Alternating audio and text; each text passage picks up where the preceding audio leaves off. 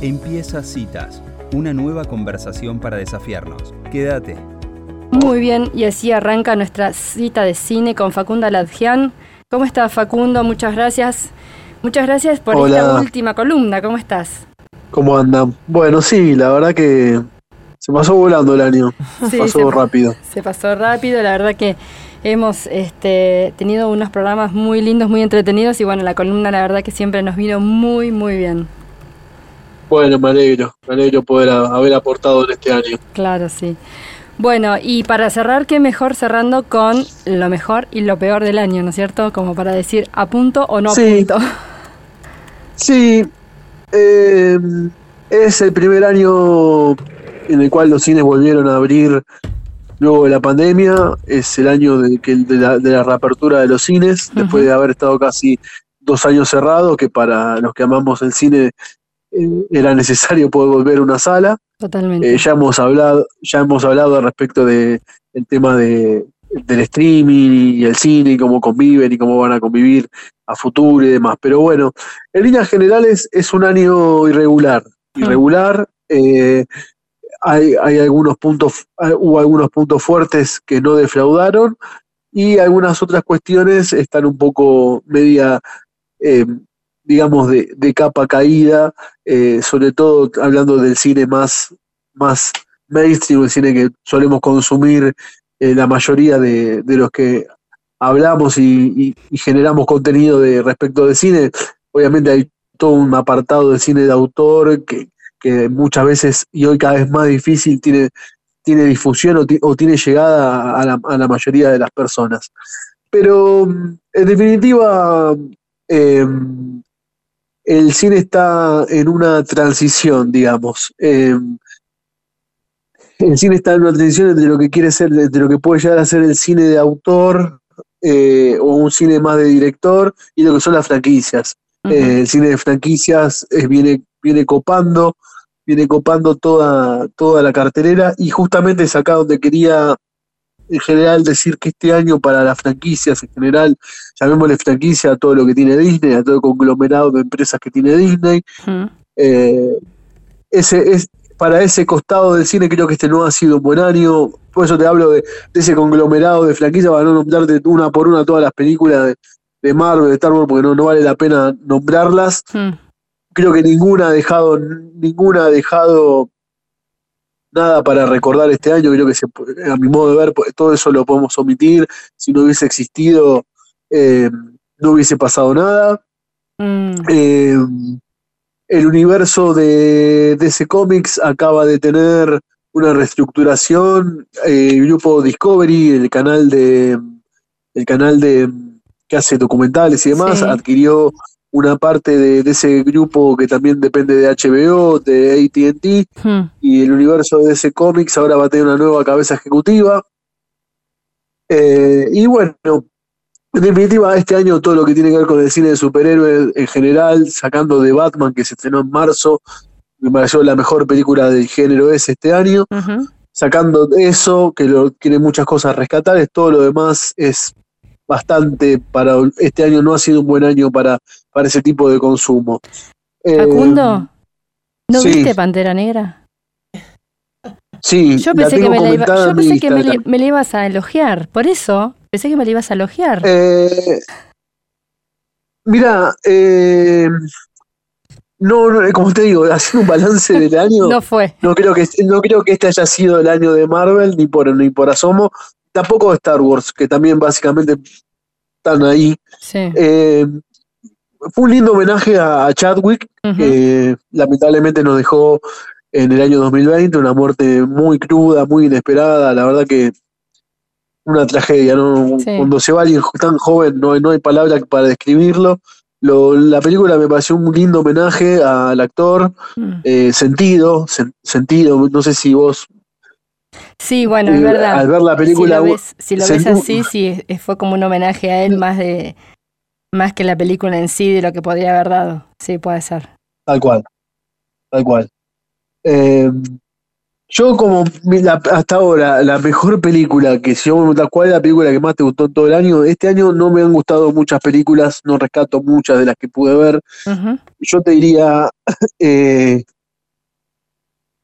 te diría, hay una película que llamó The Northman o El Hombre del Norte, es una película media de vikingo, una película muy interesante. Eh, eh, yo la tengo comentada en mi Instagram. Eh, esa te diría que fue la película que más disfruté este 2022 en una sala de cine.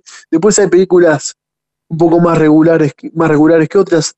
Em, hay una, bueno, Licorice Pizza desde el año, es, de fines del 2000, iba a decir Licorice Pizza, pero es de fines del 2021. Mm.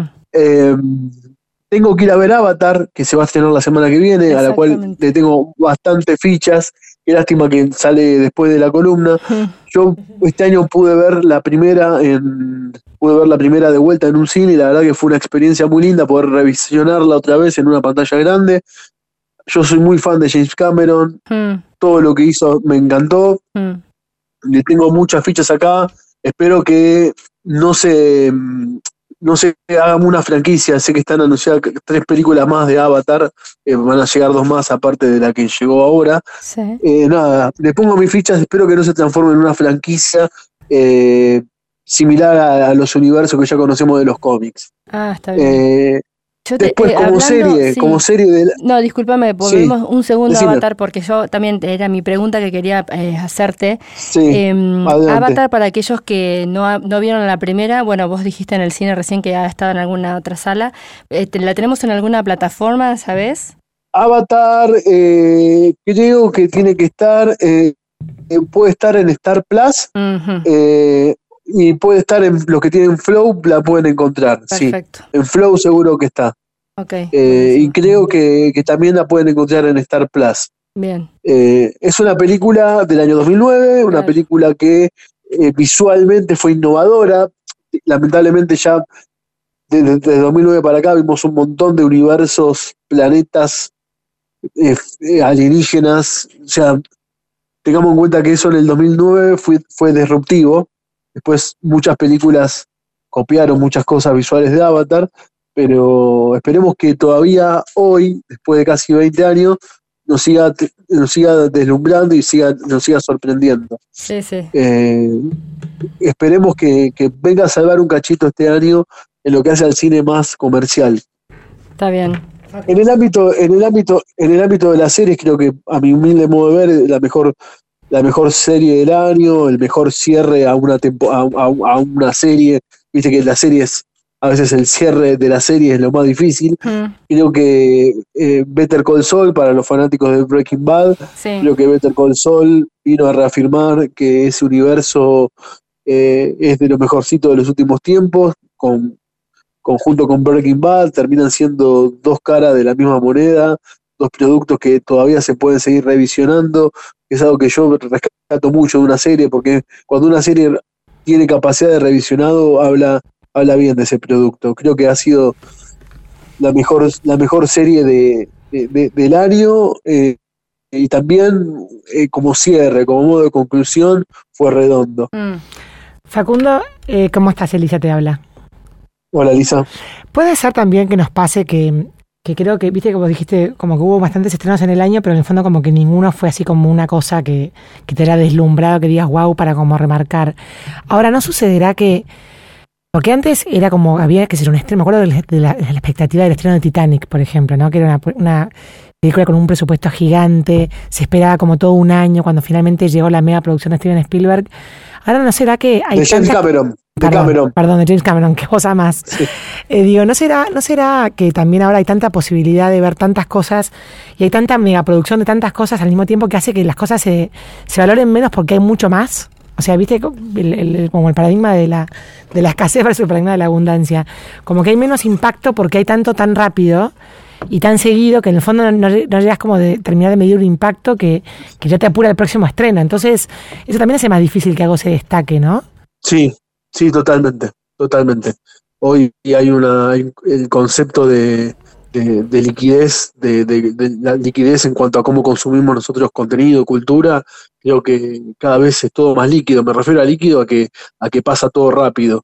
Eh, claro, exacto. Es, es, es, increíble. Antes una película, antes una película, uno la veía los trailers un año antes, un año y pico mm, antes. Sí, sí, sí, una expectativa que sigue armando. La, la veía en el cine, ahora ya hay películas que directamente no pasan por el cine y las que pasan por el cine eh, al mes y medio o más tardar ya están en alguna plataforma y, enseguida ya viene la otra película. Claro, no, eh, puedes ni dimensionar ni, ni, con profundidad percibir eso que, que...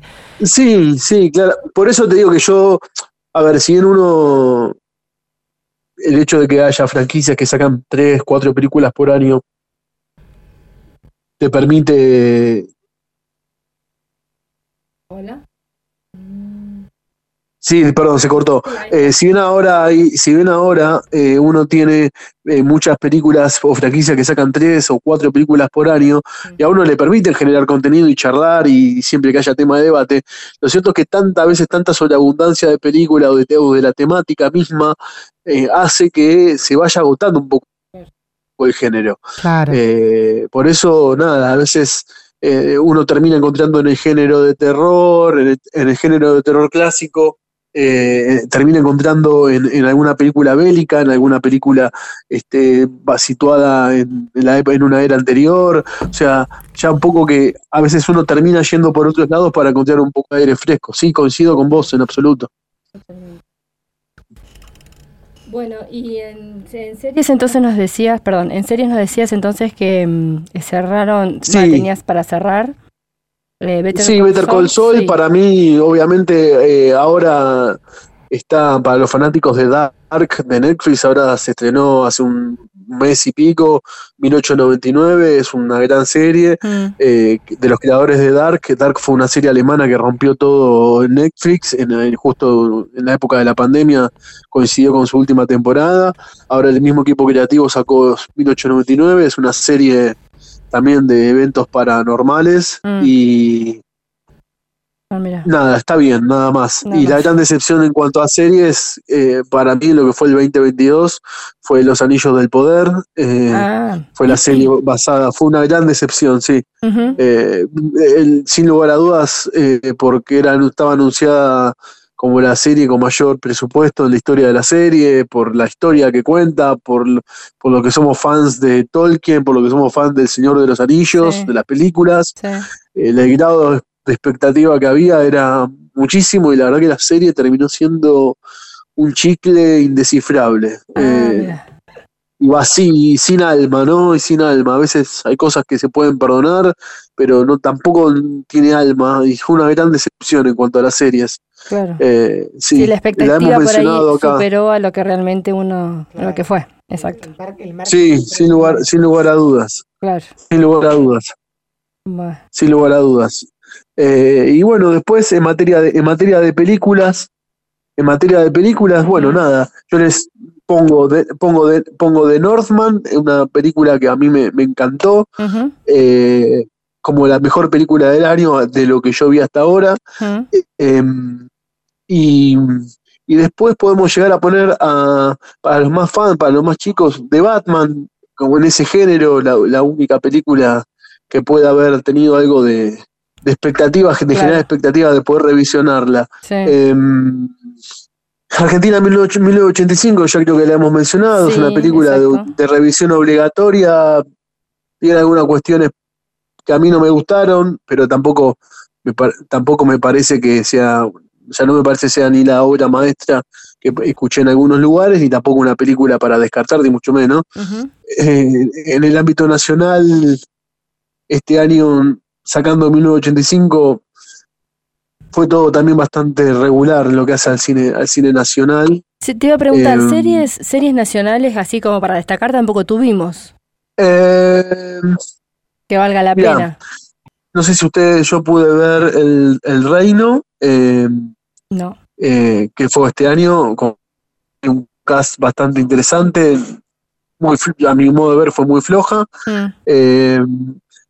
Hay una serie mm, muy de nicho, una comedia con un humor muy particular, que es una comedia de, un creador que a mí me gusta mucho, es un pibe joven, Martín Peroyansky, el de Rubiecito, mm. eh, una serie que sacó por Amazon que llamó Porno y Helado, una serie que apunta a un nicho muy particular que son los jóvenes entre 30 y 35 años con esa suerte de crisis existencial. Sí. Podría hacerlo mejor, podría hacerlo mejor en el ámbito nacional. Eh, y después no mucho más. Okay. Eh, el encargado, con Guillermo Franchella. Ah, sí, sí. Aceptable. Aceptable. sí. Aceptable, no, no, no, no me deslumbró, tampoco me... Digamos, todo viene en un, grado de irregularidad. Digamos que la, si, vos, si vos me decís, ¿por qué en el cine nacional, qué fue lo que marcó el 2022? Argentina de 1985. Está. Eh, te diría que es lo que es, la, es la cita obligatoria para, para todos. Bien, está bien, buenísimo. Es la, cita obligatoria. Bueno. Bueno, Facundo, eh, muchas gracias por la reseña. Eh, la verdad que nos, nos sirve también para estar al tanto de, de no perder, bueno, en este caso nos vamos a perder mucho de, antes que se termine el año. Y bueno, y como dijiste, se viene Avatar, así que esa creo que estamos unos cuantos también esperándola para, para ver cómo sigue. Se viene Avatar. Sí, se viene Avatar. Yo algo que, o sea, a mí me pasa que con Avatar el rescatar es, eh, bueno, ni que hablar ahora que tenemos la posibilidad de verla en 3D, eh, todos esos escenarios que se arman y que en su momento, como dijiste vos, 2009 fue wow, o sea, fue el peliculón y ahora me parece que se viene con todo también. O sea, esperemos que no nos pase como, como decís vos, que la expectativa después no se pueda cumplir, pero me parece que se viene con todo eso y, y bueno, y ayuda mucho la tecnología. Ojalá, ojalá cuando las expectativas están altas, viste, a veces termina siendo contraproducente, pero es, la historia, es la historia de el cine suele pasar por esto. Sí, sí, el cine suele pasar por esto. Bueno, Facundo. Este, pero no, pero bueno, nada, ha sido un placer, les mando un beso y bueno, que tengan unas lindas fiestas, un buen comienzo de año Muchas 2023. Gracias. Lo mismo gracias por darme este espacio. No, por favor, gracias. Un gusto haber estado con vos este año y nos encontraremos en algún momento. Bueno, muchas gracias. Chao, chao. Bueno, así pasaba Facundo Aladjian en nuestra última cita de cine.